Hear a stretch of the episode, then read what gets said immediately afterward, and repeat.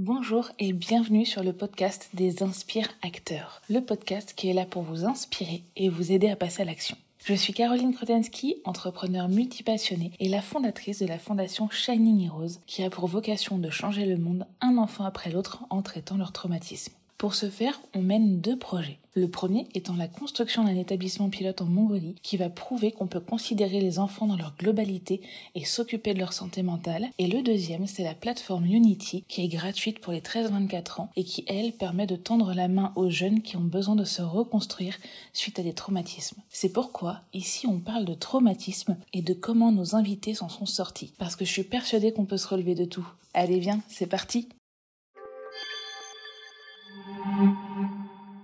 Aujourd'hui, du coup, on reçoit Baptiste Delalay. Baptiste, il est coach, conférencier en entreprise, mais également membre d'un conseil de fondation pour faire de l'entraînement euh, quand on est euh, tétraplégique ou paraplégique. Baptiste, bienvenue et je te laisse te présenter. Yes, merci beaucoup Caroline.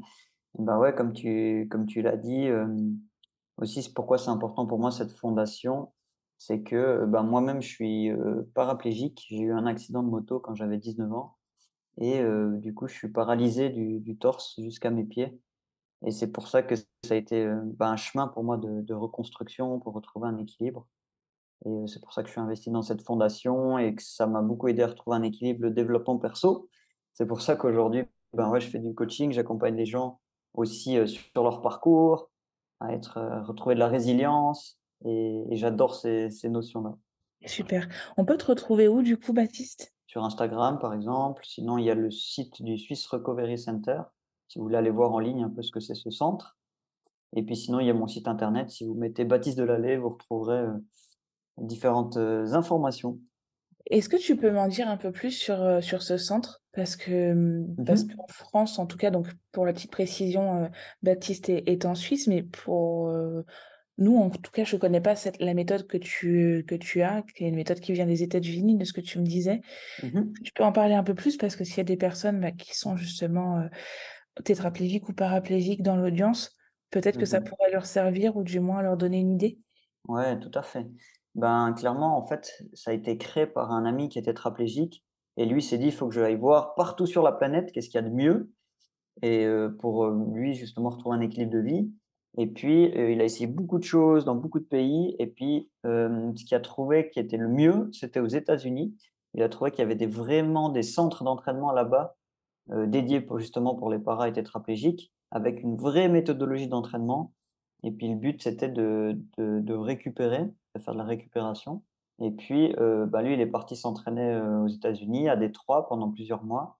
Et puis, il a récupéré de l'autonomie, certaines certaines choses aussi qu'il a pu récupérer euh, avec les entraînements. Et puis, euh, du coup, quand il est revenu en Suisse, bah, il s'est rendu compte qu'il n'y avait plus rien pour pouvoir garder euh, ses entraînements, tous les bénéfices qu'il avait eus.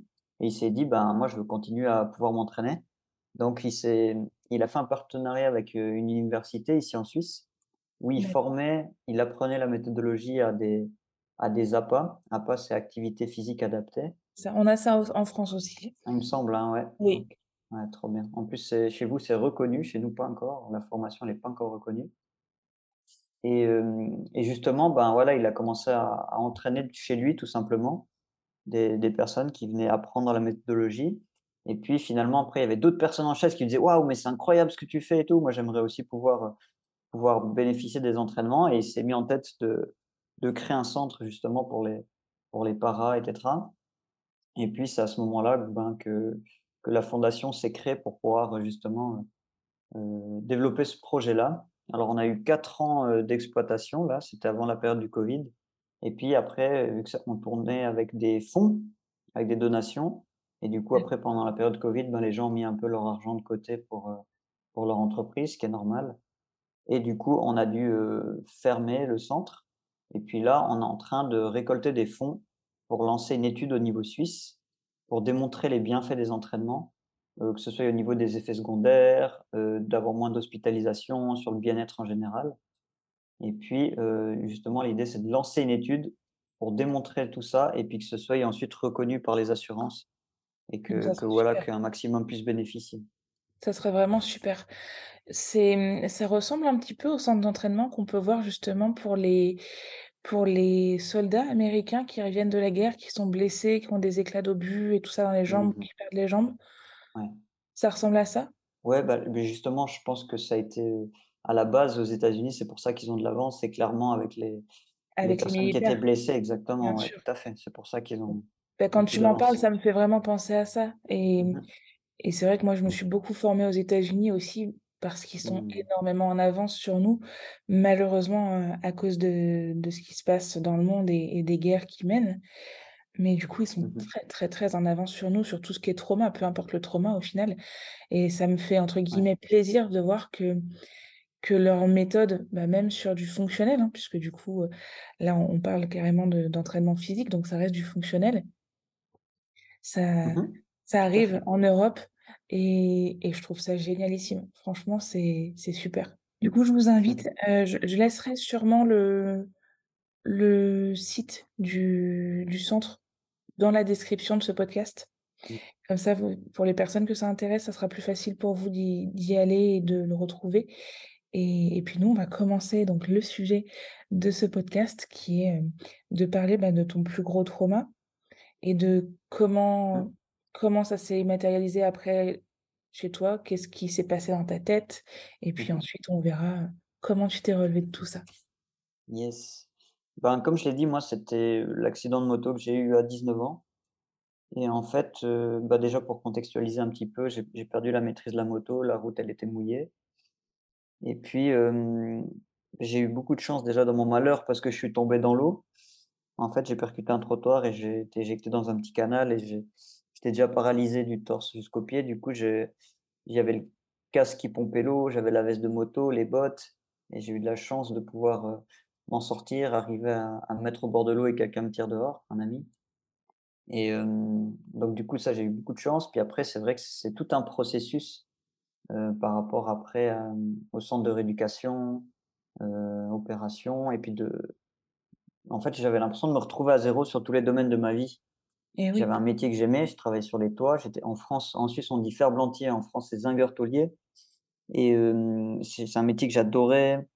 J'avais j'avais de la liberté, j'avais une voiture, une moto, j'étais très indépendant, je faisais beaucoup de sport et en fait, ben, sur tous ces points-là, je me suis dit: «Mais purée, je vais plus pouvoir, heu» ma passion, c'était la moto, je vais plus pouvoir faire de moto, je vais plus faire le métier que j'aime.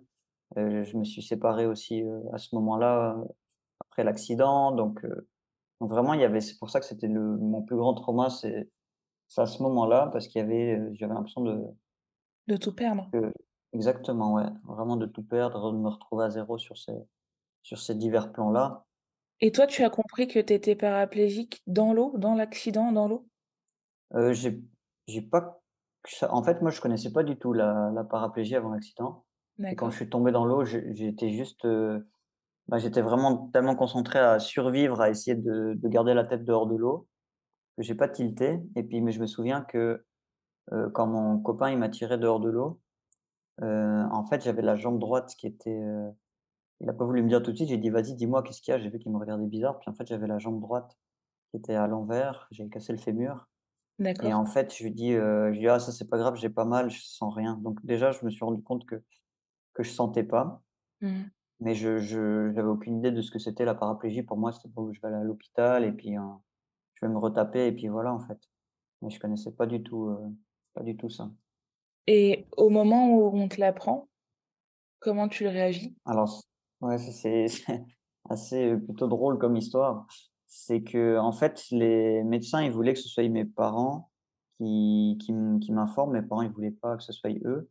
Du coup, il y a un médecin qui est venu, il y avait mes parents puis ma sœur et puis il me dit, heu: «Bonjour monsieur, heu, vous vous souvenez, vous avez eu un grave accident de moto, vous avez été touché à la moelle épinière, heu, vous êtes paralysé du torse jusqu'à vos pieds». Et puis, à ce moment-là, je le regarde droit dans les yeux, puis je dis, «Oui, mais bon, il me reste encore les bras et la tête» et je vois mes parents qui qui qui de rire parce qu'ils ne savaient pas du tout comment j'allais réagir, en fait et c'est un rire nerveux. Mais en fait, moi, j'ai eu la chance de quand même de base d'être plutôt quelqu'un d'optimiste, mais je voyais pas aussi toutes les conséquences qu'il y avait derrière et tout ce que j'allais devoir, heu, surmonter. Donc, heu, 1 partie, c'était un peu ça, c'était: «Ouais, bon, j'ai encore les bras et la tête» et puis voilà, on en rigole, quoi et je pense que c'est un d'ailleurs, je pense que c'est un et je pense ça me c'est ça aussi qui m'a beaucoup aidé, ce mécanisme-là de l'humour. qui est hyper important, qui est hyper utile et que que moi qui m'aide encore aujourd'hui à passer, heu, plein de choses. Je préfère en rire en fait, de des des choses les plus difficiles, les plus traumatisantes, de pouvoir en en rigoler d'avoir de l'autodérision, c'est incroyable et d'ailleurs quand j'étais en chambre en rééducation, j'ai eu la chance de tomber sur, heu, quelqu'un qui était assez jeune, un bûcheron et en fait on on rigolait tous les matins, on rigolait, on se racontait des blagues et et c'est pour moi je trouve que c'est vraiment magique. Ça devrait être une une thérapie qu'on devrait intégrer dans les centres de rééducation, c'est vrai, ça existe d'ailleurs. Le yoga du rire et tout ça, ça existe. Complètement. Mmh. c'est génial le bah, le on trompe le cerveau quand on rigole, même Mmh quand ça va pas et ça peut être une petite astuce déjà pour les les personnes qui nous écoutent. Si à un moment donné ça va pas dans la journée ou dans votre vie, rigolez et ça va pas faire passer tous les problèmes bien évidemment. Par contre, ça va changer, heu, la chimie dans votre corps et ça c'est intéressant, ça va vous permettre d'aller mieux Mmh. et c'est c'est vraiment chouette et tes parents, ils l'ont vécu comment du coup, hem, cette annonce? Ben, sur l'annonce, ben, su sur le moment où ils l'ont annoncé, bah, ils étaient entre guillemets, heu, il y a une partie d'eux qui était un peu soulagée parce que parce qu'on sait pas finalement comment j'allais réagir, j'aurais pu m'effondrer, j'aurait pu se passer plein de choses. Eux, quand ils ont appris que tu que tu étais, heu, paraplégique? ben, tu vois, c'est c'est une super question parce que j'en ai pas beaucoup parlé avec eux, en tout cas pendant très longtemps. Il y a quelques années, on en a parlé un petit peu. Je sais que ça a été très dur pour, pour mon père, pour ma mère aussi. Ben, pour ma sœur aussi, heu, c'était pas c'était pas évident et puis, heu, ben, chacun réagit un petit peu différem différemment. Mais je c'est difficile pour moi de te donner des détails parce que, si tu veux, quand j'ai eu l'accident, j'étais tellement concentré aussi sur moi, récupérer et puis avancer et aussi pour moi, c'était difficile, j'avais pas envie de voir que ça a pu blesser les gens autour de moi. Donc j'ai mis un peu des œillères et puis, ça fait que pas très longtemps qu'on en discute un petit peu, même avec certains amis, hein. Un ami qu'on était très, très proches, on s'est un petit peu éloigné après l'accident. Je sais que ça a été il avait l'impression d'avoir perdu son son meilleur pote, en fait et Il y a eu une forme de culpabilité avec, l'ami avec qui tu étais, justement en sortie moto? Est-ce que lui, il a il s'est senti responsable? Alors que bien évidemment il était pas, mais est-ce que lui s'est senti responsable? Ouais, ben, d'ailleurs, c'était la la moto d'un copain, celui que je parlais là, justement, qu'on s'est un peu éloigné. D'accord. Heu, maintenant, on est de nouveau proches, mais justement, j'avais sa moto, en fait, quand j'ai eu l'accident et c'est bête, hein, mais juste le fait que j'ai sa moto, lui, il il avait de la charge de culpabilité alors qu'il était pas du tout dans l'histoire, il en pouvait rien. Mais le fait que ce soit sa moto, hem, il il avait une charge émotionnelle par rapport à ça. Donc ça, j'en avais pas du tout conscience avant, heu, il y a quelques années où on en parle. Mais c'est dingue de voir tout ce qui peut se passer autour de autour de soi, en fait. Mmh. Et c'est très, très beau parce qu'aujourd'hui, bon, c'est on est devenus de nouveau aussi proches qu'on l'était, heu, avant l'accident, en fait. On avait tout le temps roulé ensemble, on était très très, très proches et c'est beau de voir que ça ça a même renforcé, en fait, ce lien qu'on a pu avoir parce qu'on a passé plein de plein d'épreuves, ouais.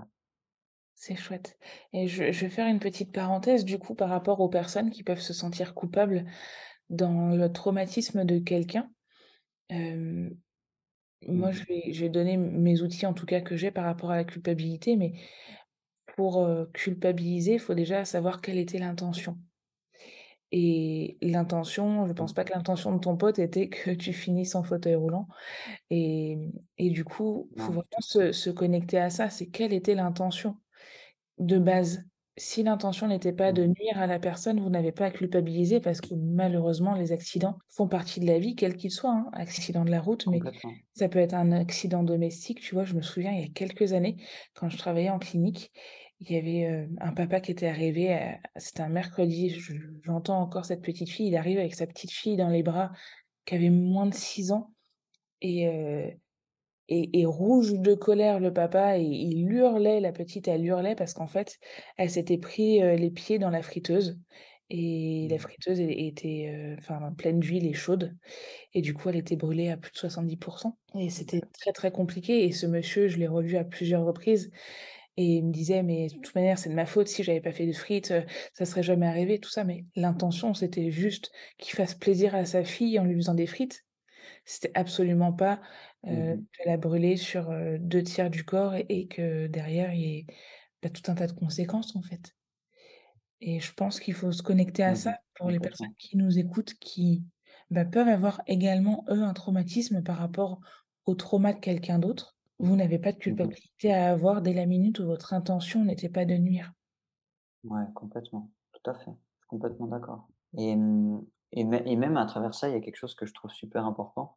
Alors peut-être qu'au moment où si je l'avais entendu, heu, je l'aurais peut-être pas accepté ou j'aurais peut-être dit que c'était n'importe quoi.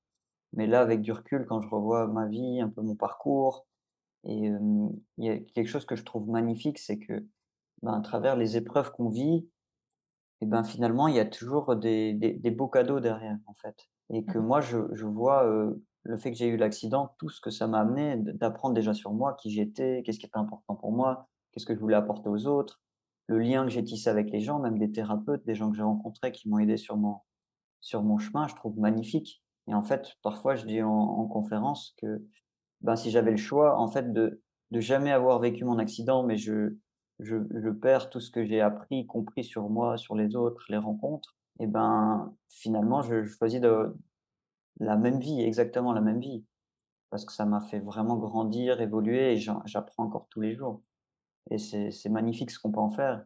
Et heu, alors ça, c'est mon côté un peu utopiste, mais j'ai j'aimerais en tout cas croire que c'est possible pour tout le monde de se relever et de, d'en faire une force dans sa vie, peu importe ce qu'on a vécu.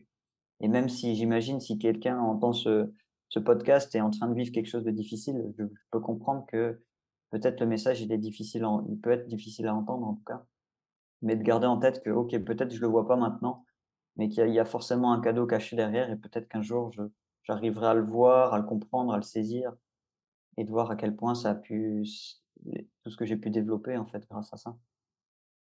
Ah, je te rejoins beaucoup là-dessus, c'est une philosophie que j'ai aussi et et en effet, quand tu es dans le dur, c'est pas toujours facile de le voir, mais quand tu prends à bras le corps tes traumas, tes problématiques et que tu travailles sur toi, alors j'aime pas non plus trop ce ce mot de travailler sur soi parce que parce que les gens dès qu'ils entendent travailler, ils se disent: «Oh non, non, non, ça va être compliqué».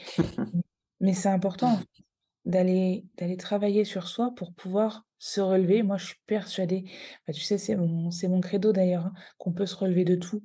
Mmh je je suis persuadée de ça, qu'on peut se relever de tout, qu'on peut faire de des moments les plus noirs de notre vie, notre plus grande force et au final, qu'on va Mmh pouvoir mh. servir les gens parce que parce que l'inspiration et souvent ça aussi on on me le dit, on me dit: «Oui, mais moi je suis personne, qu'est-ce que vous voulez que que j'apporte aux autres?» mais juste de l'inspiration. Être, être Ouais. heureux et mmh et vivre et justement ne pas être en survie dans un monde comme on Mmh est aujourd'hui, c'est hyper important. C'est hyper Mmh. important et Complètement.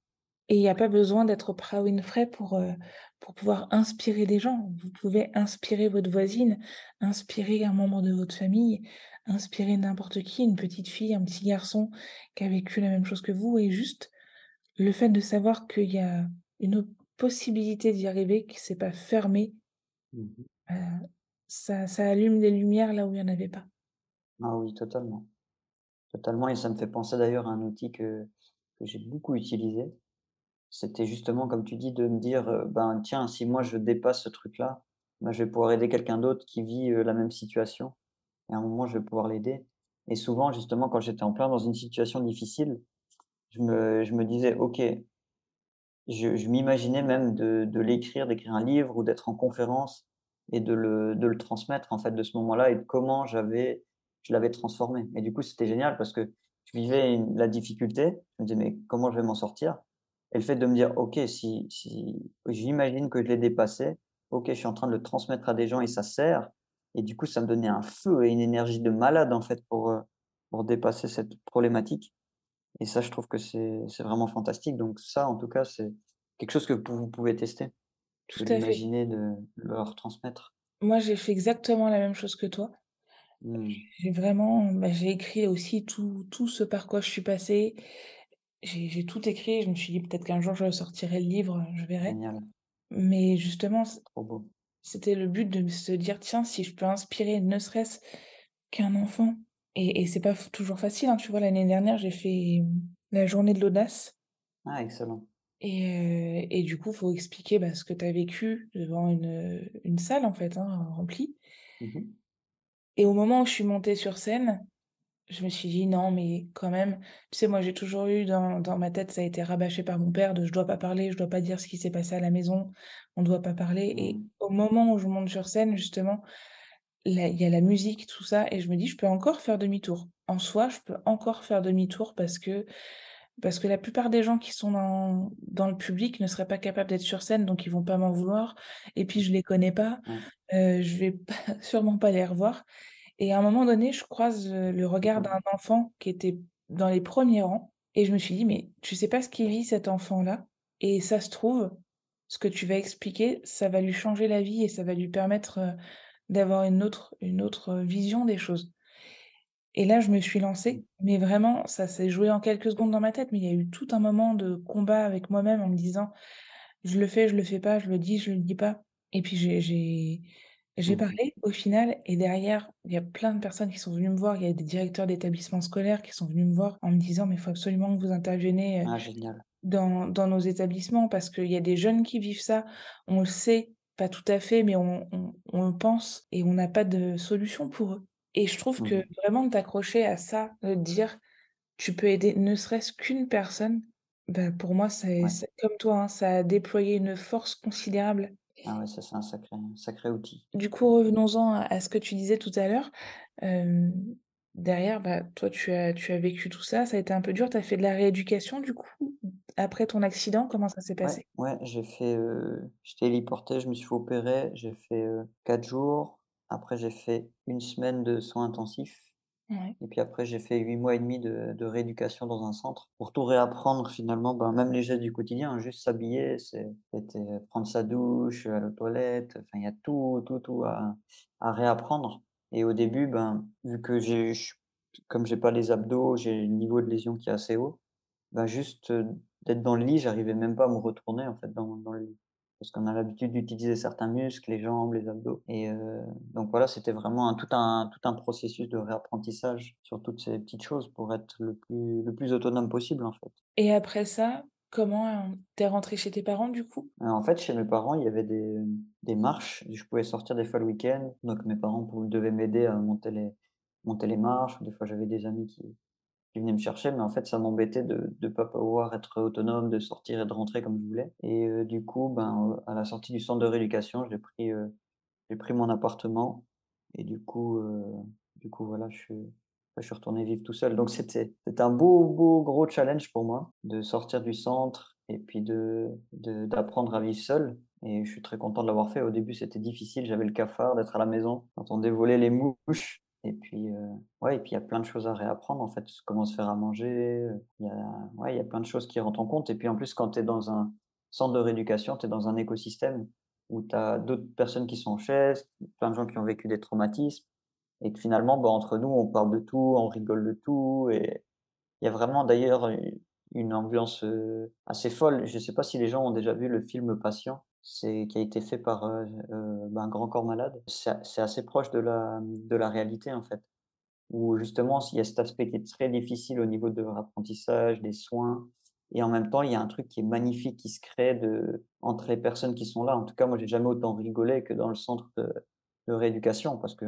en avait besoin et qu'on faisait des blagues tout le temps et qu'on était hyper francs, hyper directs entre nous, heu, on disait les choses donc il y a les il 2 parties. Autant la partie difficulté et challenge, mais il y a aussi une partie qu'on pense peut-être pas forcément, mais qui est qui est hyper belle avec les liens avec les personnes, heu, Il y a au beaucoup de solidarité. ouais et complètement et je il y a des il y a des gestes qui m'ont marqué pour, heu, pour toute ma vie. Je pense notamment à une infirmière où, heu, j'étais, j'avais dû rester un week-end, je crois que j'avais une une bactérie et du coup, je devais rester dans le centre et elle était venue me voir elle m'avait dit: «Ah, j'ai» qu'elle avait elle m'a dit: «Ah, j'ai mangé des fraises, du jardin et tout, elles étaient trop bonnes et tout». J'étais là: «Oh, tu m'as trop donné envie et tout». On rigolait un peu de ça et elle est revenue un quart d'heure après en fait, elle avait fait exprès, elle m'a apporté des fraises de de son jardin et tout et c'était magnifique, en fait. C'est des petits gestes comme ça, mais j'ai trouvé tellement beau, tellement extraordinaire.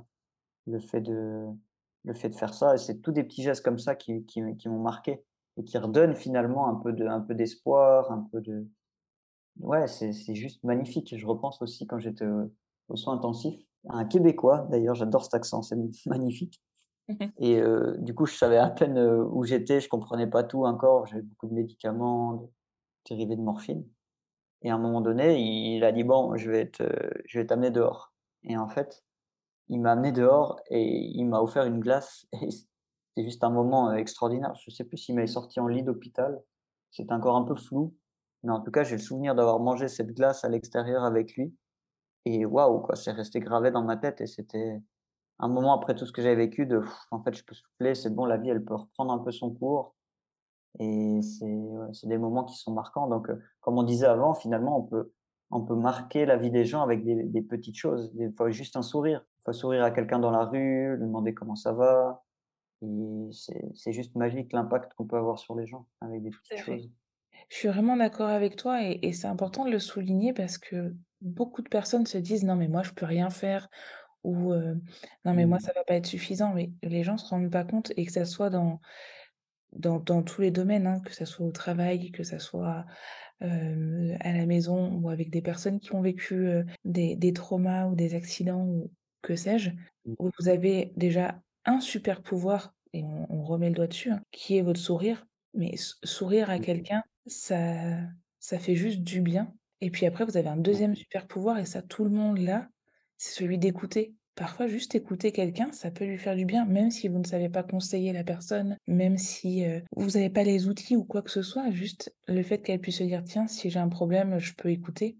Mmh. Complètement. C'est déjà énorme et en effet les les petits, les petits gestes, bah, là comme, comme ça, cette barquette de fraises ou ou cette glace, c'est énorme et et ça fait ça fait chaud au cœur, c'est tout ce qui compte. Ah ouais, complètement. Ça redonne espoir, en fait, ça donne envie. Mais je comprends parfaitement et mmh, après ça, du coup, toi, tu t'es, hem, donc tu t'es retrouvé dans cet appartement, Mmh tout seul. Qu'est-ce que tu as mis en place? Tu es retourné travailler? Comment tu as fait? Enfin, du coup, tu as changé de travail? Ouais, du coup, j'ai dû changer de travail. Alors c'est je vais essayer de le faire en rapide, mais ça a été un très long chemin, processus où j'ai j'ai essayé plusieurs choses et puis, en fait, ce qui était difficile pour moi, c'est que comme j'ai beaucoup de douleurs au dos, c'était difficile de rester, statique et en fait, j'avais le choix un peu avec les assurances de faire, dessinateur en bâtiment, de faire les plans ou chez nous, c'est employé de commerce, mais c'est, peut-être employé de bureau chez vous, quelque chose comme ça. Qu'à Mmh. travailler en, en comptabilité derrière un ordinateur et puis, et puis du coup, c'ét c'était très difficile parce que je restais statique. J'avais déjà beaucoup de douleurs, même en bougeant, en étant sur ma chaise et de rester statique derrière un ordinateur, c'était c'est vraiment difficile. Et puis c'était un peu le seul choix que j'avais, heu, avec les assurances. Et moi j'ai décidé de, bah, non, en fait, j'ai envie de trouver un job qui me correspond, que je peux adapter, qui est sur mesure, que j'aime surtout. Parce que je vois que quand je suis passionné, quand j'aime quelque chose, bah, les douleurs, elles diminuent, je les oublie un peu. C'est ça qui est magnifique quand je suis en coaching, quand je suis vraiment concentré à servir la personne. Et ben, les douleurs, elles disparaissent et dans une forme d'état de flow et j'oublie tout et je trouve ça juste, heu heu, vraiment incroyable. Donc heu, c'est pour ça que je me suis au début, je me suis tourné vers le développement perso, retrouver un peu des, bah, des clés, des outils pour moi me reconstruire, retrouver un équilibre et puis, ben, petit à petit, c'est devenu une passion et puis quand la personne que je suivais a créé son école de coaching, je me suis dit: «Mais j'ai trop envie de comprendre comment il fait, en fait». J'ai l'impression que c'était un magicien et je me suis dit: «Je veux comprendre ses tours» et c'est comme ça que je me suis formé, heu, au coaching et que, bah, petit à petit, hem, après on pouvait coacher dans les séminaires, on pouvait accompagner des gens et puis ça s'est fait, heu, étape par étape. J'ai pu aussi, intervenir dans les séminaires chez lui et donc ça s'est fait comme ça et c'est juste extraordinaire parce qu'aujourd'hui je peux aussi, travailler, bah, depuis mon ordinateur. Je peux me mettre dans un fauteuil relax où j'ai moins mal au dos quand je suis couché. Donc c'est j'adapte mon travail finalement à mon état de santé et à mes douleurs. Ça, c'est super et tu as dit quelque chose sur laquelle, je vais rebondir de nouveau. Mmh tu as expliqué que quand tu te concentrais à servir quelqu'un, Mmh tu avais moins de douleur et moi, Mmh c'est quelque chose que j'ai constaté aussi. Alors c'était pas la même problématique, mais mmh, bah, je suis sur un de base sur un métier de de santé et je me suis rendu compte que Mmh quand je m'occupais d'autres personnes, j'allais mieux et ça, c'est quelque Mmh. chose que je me suis rendu compte très, très vite et du coup, j'avais donné «le tuyau» entre guillemets à d'autres personnes que je connaissais dans mon entourage qui qui n'allaient pas bien et j'ai dit: «Mais juste, heu, ouvrez-vous sur l'autre et aidez des personnes». Bah, ça permet de sortir de de plein, plein de de schémas et ça aide, mais énormément. Enfin, moi, ça ça a littéralement Mmh. changé ma vie et je pense que j'en serais pas là aujourd'hui si je m'étais pas autant, heu, focalisée sur les autres. J'en serais vraiment Mmh. pas là. Ah Parce ouais. que ça permet de pardon, ça permet vraiment de sortir, en fait, la tête de son nombril et de se dire: «En fait, il y a d'autres choses qui existent, qui sont Mmh différentes». mh. Soit il y a pas de pire ou il y a pas de mieux, il y a juste des des situations différentes qui demandent une attention différente aussi et on est capable de le Mmh faire et ça Mmh. ça, ça change tout, je trouve en tout cas. Donc oui et en plus, le fait d'aider quelqu'un, ça ça ça donne la sensation, bah, d'être utile, en fait. On se sent utile, on peut apporter. En plus, on oublie nos nos problèmes quand on est en train d'aider quelqu'un. En plus, comme tu dis, ça peut remettre en perspective aussi ce qu'on vit. Disant: «Bah, je suis pas tout seul, il y a d'autres qui vivent aussi d'autres problèmes» et et après, on peut pas, heu, on peut pas évaluer les les difficultés, les challenges de chacun. D'ailleurs, des fois, quand des gens me disent: «Ah mais toi, c'est incroyable ce que tu as traversé, ce que tu as vécu», je dis: «Mais en fait, on ne peut pas comparer les douleurs et les souffrances. On ne sait pas ce que les gens vivent à l'intérieur». Moi, je sais pas, tu me dis qu'il y a quelqu'un qui était, heu, je sais pas, heu, joueur de foot professionnel qui se qui se fait mal à la cheville, qui peut plus jamais exercer son métier, peut-être qu'il va souffrir plus que moi, genre on n'en sait rien, tout en à fait, fait. comment les gens vivent à l'intérieur. C'est vraiment une perception qui est indépendante à à chaque personne et on n'a pas à juger et les personnes en elles-mêmes n'ont pas à se juger non plus, heu, elles-mêmes. Moi, je t'ai connue, bah, sur ces fameux séminaires et ce qui m'avait marqué de toi, c'est que tu faisais énormément de de choses. C'est-à-dire que je crois qu'au moment où je t'ai connue, tu venais de faire du parapente, tu faisais, heu, de la Mmh moto de nouveau. Est-ce que tu Ouais, peux expliquer un peu tout ça? Parce que je trouve ça génial. Ouais. Mmh, j'ai enregistré un un autre podcast avec une personne, heu, en fauteuil roulant et on on a alors je pense pas qu'il sera déjà sorti quand le tien va sortir, mais heu, ça a été assez intéressant puisque du coup on a parlé de tout ce qui était Joëlette, handbike et tout ça. Ah Moi je l'ai poussé là-dedans en disant: «Maintenant, on on t'emmène avec nous et puis voilà, ça ça va le faire» et et j'ai envie que les gens puissent se dire: Mmh «Il y a, mmh, il y a tout un monde qui est quand même accessible» et de plus en plus je trouve et j'ai j'ai en j'ai envie que tu mh. en parles de ça parce que parce que je trouve que ça donne beaucoup d'espoir. Ouais, tout à fait.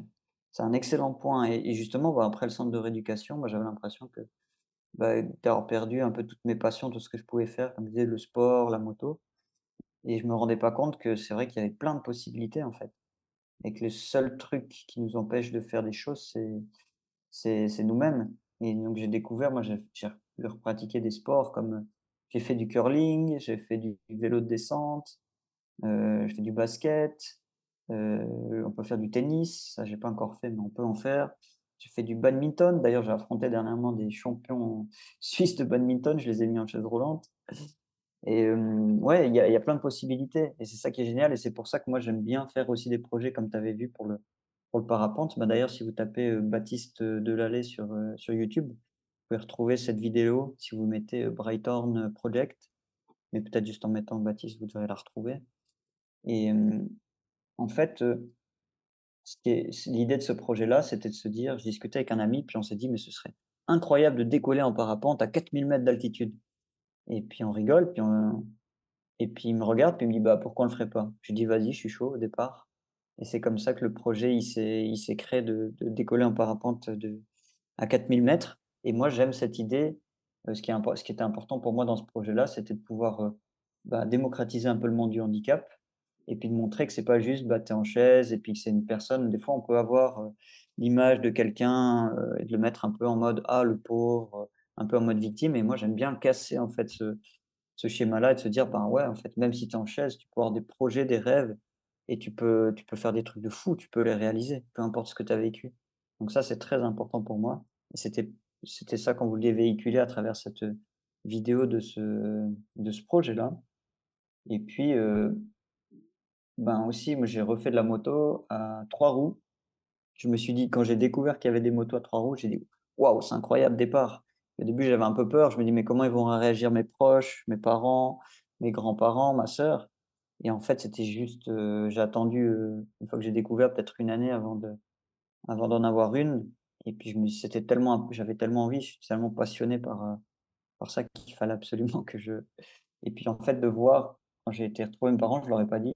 Quand ils m'ont vu arriver en moto et quand ils ont vu les étoiles que j'avais dans les yeux, bah, ils ont, ils ont vu que j'ai vu que bah voilà, le plus important pour eux, c'était que je fasse ce qui est juste pour moi et que, que je fasse ce que j'aime.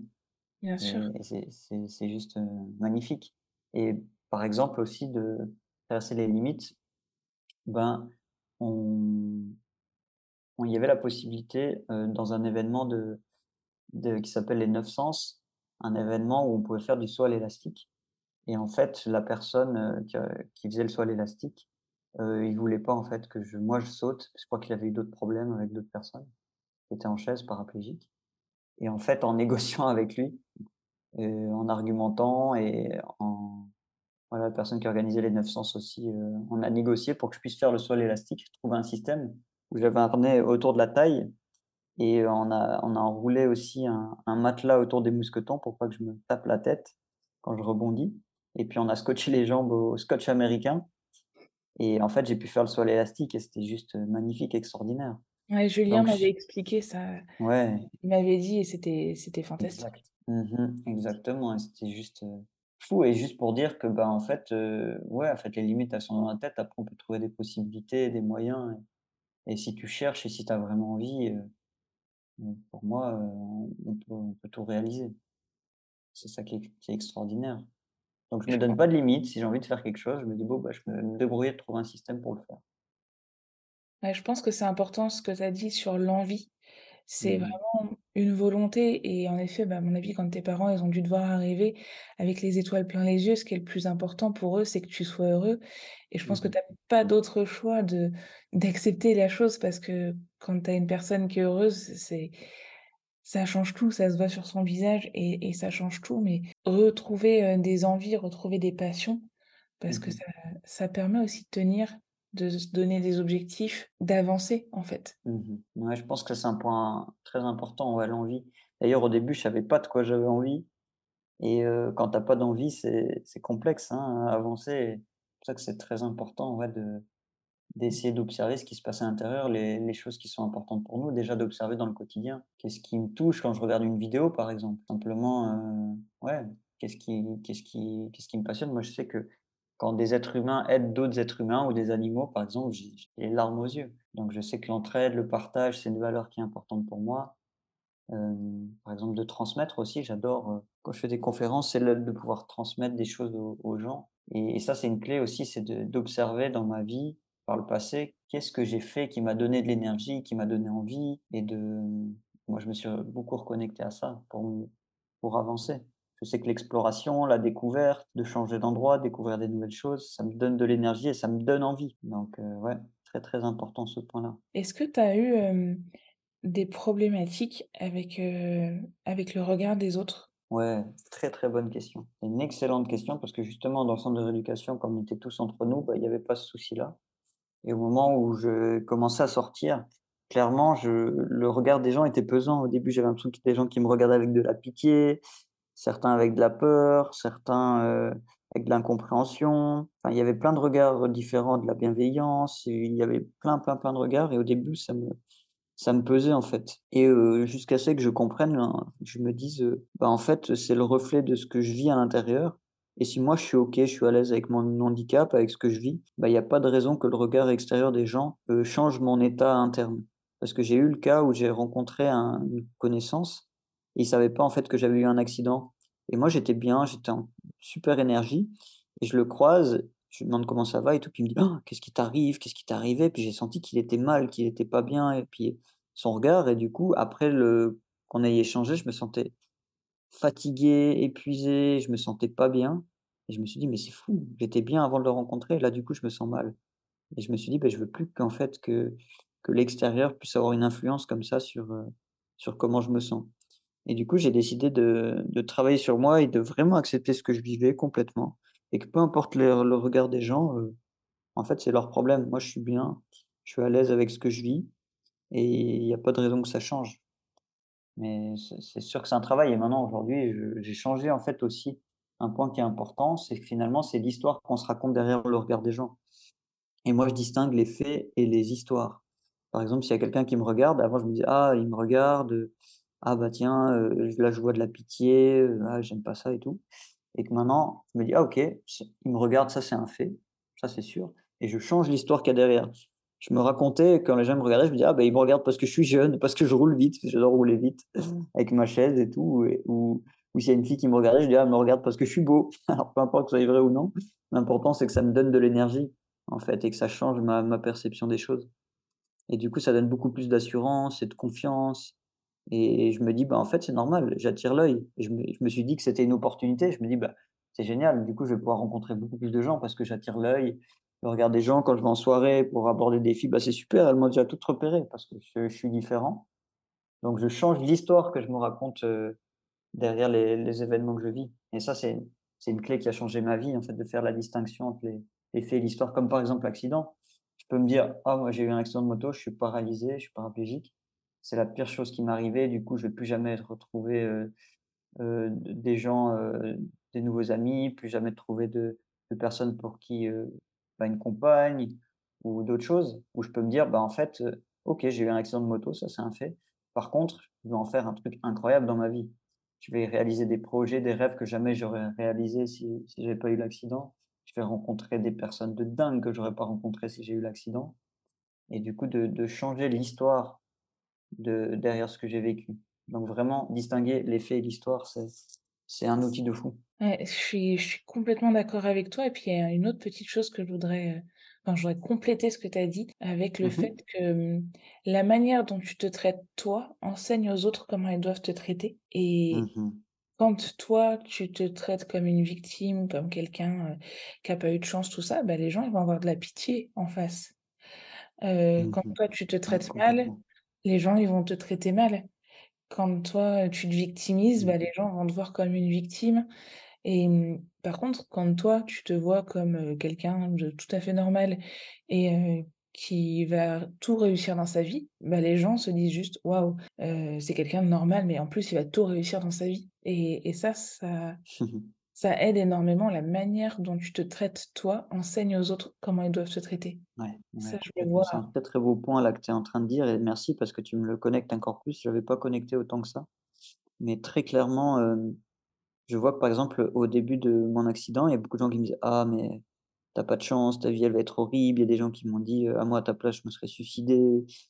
Enfin plein de plein de choses et puis, hem, ce qui était drôle, c'est que quand quand j'ai commencé après à retrouver un équilibre, à me sentir bien, à avancer et quand j'ai commencé à faire des conférences et je transmettais justement mon parcours et après il y a des gens qui me disaient: «Ah mais as de la toi tu as de la chance parce que as grâce à ce que tu as vécu et ben, heu, du coup, heu, tu as développé des forces, des compétences, tu as trouvé ce que tu voulais». Donc je me suis retrouvé à avoir des gens qui à me dire avant qu'ils seraient suicidés à ma place et après coup, je me retrouve avec des gens qui et qui m'enviaient. Certains m'enviaient. J'ai trouvé ça fabuleux en fait, de voir la différence en fait en travaillant sur moi, en dépassant les les challenges, les difficultés, à quel point ça a changé la perception des gens de ce que de ce que j'ai vécu et c'est ouais, c'est vraiment, heu, c'est vraiment dingue et il y a aussi un autre point, c'est que, ben, il y a des gens qui ont peur de la chaise roulante, du handicap et moi je suis j'ai tellement, heu, j'ai tellement travaillé sur moi et sur ma perception des choses et du handicap, qu'en fait je me rends même plus compte que je suis en chaise et que je suis, heu, paraplégique. Pour moi, je suis une personne lambda et c'est très, très drôle de voir les gens, les le feedback qu'ils me font quand ils me disent: «Ah mais c'est marrant, j'arrive pas à me rendre compte que tu es en chaise roulante» et heu, je dis: «Bah, moi non plus» et c'est je trouve extraordinaire le fait que moi-même dans ma vision, dans ma perception, le fait de pas me voir de me voir comme quelqu'un de normal, heu, génère ça en fait chez les autres et il y a même des personnes qui sont venues me dire: «Ah ben merci beaucoup parce que j'avais vraiment peur du handicap avant de te rencontrer. Vraiment la chaise roulante, c'était depuis toute toute toute petite». Il y a une qui m'a dit ça notamment, je pense à quelqu'un en particulier. Elle m'a dit: «Bah, depuis toute petite, j'ai toujours eu peur du handicap, les personnes qui étaient en chaise et heu, bah, j'ai» c'était à une immersion et du coup, heu, au début j'avais peur quand j'ai vu que tu étais en chaise et tout, heu et merci beaucoup parce que du coup, maintenant ça m'a vraiment permis d'être à l'aise avec le handicap et j'ai vu que j'avais pas de raison d'avoir peur et merci parce que du coup ça m'a ça m'a soigné par rapport à ça. Donc heu, vraiment on a vraiment une influence sur comment nous on se perçoit, comment on voit les choses et clairement ça va se refléter après sur, heu, sur les autres personnes. Tout à fait. Alors moi, c'est vrai que j'ai j'ai tendance à pas forcément voir le handicap des gens. Je je le prends en Mmh mh. considération, mais je le vois pas forcément et et ça Enfin, j'ai raconté une histoire, bah, par rapport à à une de mes patientes que j'ai déjà interviewée et elle, c tu sais, j'organise des immersions avec mes patients et un jour, heu, j'envoie une invitation à l'immersion à une de ses collègues de travail et le soir même, j'avais cette patiente, heu, au au cabinet Mmh. puis, heu, elle me dit: «Ah bah, moi je l'ai pas reçue, hein, l'invitation». Mais vraiment très gentille, très, très gentille. Mais je sentais qu'au final, ça la blessait et moi qui me considérais comme quelqu'un qui était ouverte pour faire participer tout le monde, je me suis dit: «Non mais mais tu as tu as oublié Joël, comment tu vas faire pour Joël?» et j'avais pas de j'avais pas de solution et le soir même, mais je me suis démenée comme une lionne pour trouver une solution et le lendemain matin, je l'ai appelée et je lui ai dit: «Écoute, heu, tu peux venir si tu veux, j'ai trouvé la solution». Donc c'était par le biais de la Joëlette puisque moi je fais des immersions beaucoup en montagne et il fallait qu'on puisse, heu, bah, la la faire, la faire crapahuter, faire de la rando, tout ça et et et c'est im impressionnant. Je l'ai faite passer partout et du coup ça a créé une, dynamique d'équipe parce qu'il mmh faut mh. passer le permis Joëlette, tu vois? Et donc j'ai payé le permis Joëlette Ouais. pour toutes les personnes qui étaient qui étaient présentes parce qu'en fait il fallait toutes, heu, il fallait tout le groupe pour pouvoir, heu, pour pouvoir, monter en haut des montagnes Mmh. et et faire ce qu'on voulait faire. J'avais vraiment tout le groupe, c'était génialissime. Mais il y a quelque chose qui est, mmh, qui ressort à chaque fois et et elle le sait très bien Joël, c'est à quel point les gens ne peuvent pas, trop se lamenter quand elle est là et se trouvent plus d'excuses, tu sais? Ils sont ils se Mmh disent: mh. «Mais Joël le fait, bon Mmh bah bon bah je vais le faire» et et ça, je trouve ça génial et mmh, tu vois, tout à l'heure tu disais: «Ah bah, il y a des personnes qui qui t'envient», tu vois, un petit peu de faire tout ce que tu fais. Je trouve ça fou, en fait. Je trouve ça vraiment fou parce que et et je me dis: «Mais les gens, à quel moment ils ils préfèrent» et ça c'est un message global pour tout le monde. L'humain va toujours préférer tirer les gens en bas vers soi.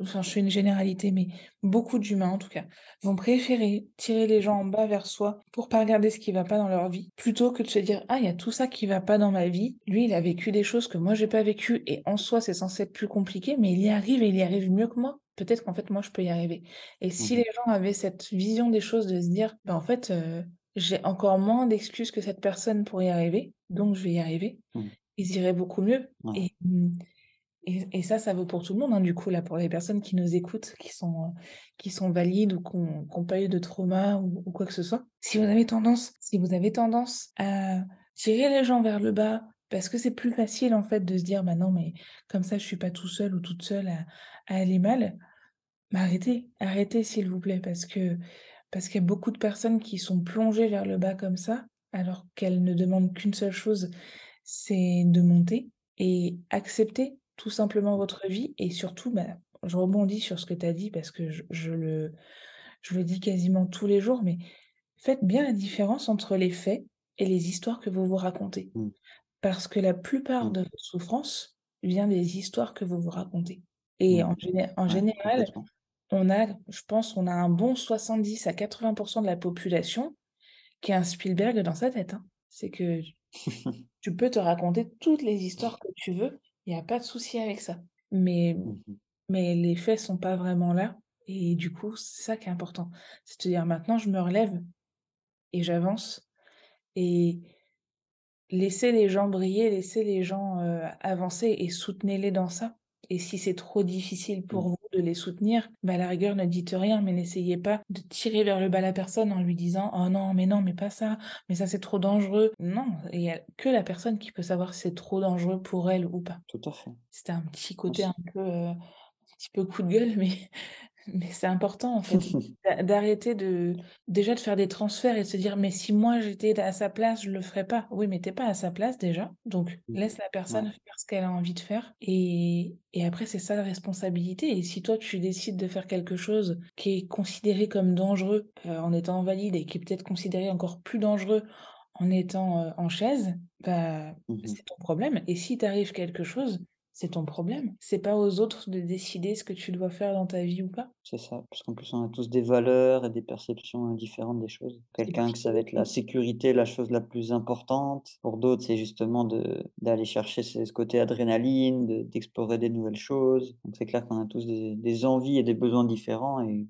tant mieux, c'est ça qui amène cette, cette richesse, qu'on puisse partager et qu'on puisse expérimenter des vies différentes et heu, tu parlais de la comparaison, je trouve super important, c'est de que une bonne si on se compare, de faire une, bonne comparaison. Moi, je sais que si je regarde des gens qui m'inspirent, bah, justement, je vais je me connecter à cette inspiration en me disant: «Waouh, c'est génial, ce qu'elle fait» et que ça va me donner du feu intérieur et de me dire: «Ben, tiens, si» ça, c'est aussi un point qui est important, heu, que que j'avais lu, c'est finalement, si on admire quelque chose chez quelqu'un, c'est qu'on l'a à l'intérieur de nous Tout à fait. et Ouais. et ça, je trouve, heu, je trouve très, très beau, en fait, de de se dire: «OK, j'admire cette personne-là et OK, je l'ai en moi, à moi de le de le révéler, de l'exprimer» et aussi, moi, j'aime bien, de d'avoir de la reconnaissance. Par exemple, j'ai un ami qui est tétraplégique. Moi, je peux bouger les bras, les mains et lui, il peut pas bouger les doigts. Et quand je vais manger avec lui, par exemple, bah, par exemple, c'est difficile pour lui de couper, donc je l'aide, je coupe et tout. Et quand je repars de là, je regarde mes mains et je me dis: «Waouh, j'ai de la chance d'avoir mes mains». Donc aussi de prendre, d'avoir de la de la gratitude pour les choses que qu'on a, en fait, à l'important. Et de nouveau, si on si on se juge, on se compare avec des gens qui font des choses et ben, très important de l'observer, de se de se couper de ça, en fait. Ce que je trouve intéressant là dans ce que tu dis, c'est que tout ce que tu admires chez quelqu'un, tu l'as en toi Mmh mh. et ça, je suis persuadée de ça. Mais ce qui est aussi très beau à voir, c'est que tout ce que tu détestes chez les autres, Mmh. tu l'as aussi en toi Complètement. et c'est ta part d'ombre et heu et c'est un un travail à à aller à aller faire au Ouais. quotidien pour justement te Ah complètement. Et ça rend vachement humble quand tu connectes à ça. Exactement. Ça te permet de te dire: «Ah finalement» et moi j'ai fait ce j'ai fait ce travail-là de me dire: «Alors Mmh. telle personne m'énerve pour ça. OK, quand est-ce que moi je fais ça? Ah ouais, je le fais là, là et là. Bon bah, je dis plus rien», tu vois? Ça ça te C'est permet clair, c'est tellement puissant. et ça ça c'est permet d'arrêter de juger, quoi. mais exactement et quand tu arrêtes de juger les gens et que tu les acceptes tels qu'ils sont, bah franchement, Mmh. ta vie elle est quand même beaucoup plus douce, hein. C'est ça n'a Ouais. rien à voir. Et tu es bien à l'intérieur de toi. Mais En c'est ça, plus, le fait de se dire: «Bah, en fait, il est comme ça, il est comme ça et et c'est OK, en fait. C'est ça, C'est OK, moi je l'ai aussi, j'ai aussi cette partie-là. Si je le vois, c'est que je l'ai aussi et c'est OK». Merci du coup Baptiste, hem, pour ce temps que tu nous as accordé. Je vais te poser 2 dernières questions par rapport, heu, Mmh mh. à à l'interview. Moi, j'aime beaucoup lire et c'est vrai que je demande souvent, heu, aux gens s'il y a un livre qui les a aidés, qui les a transformés. Mmh mh.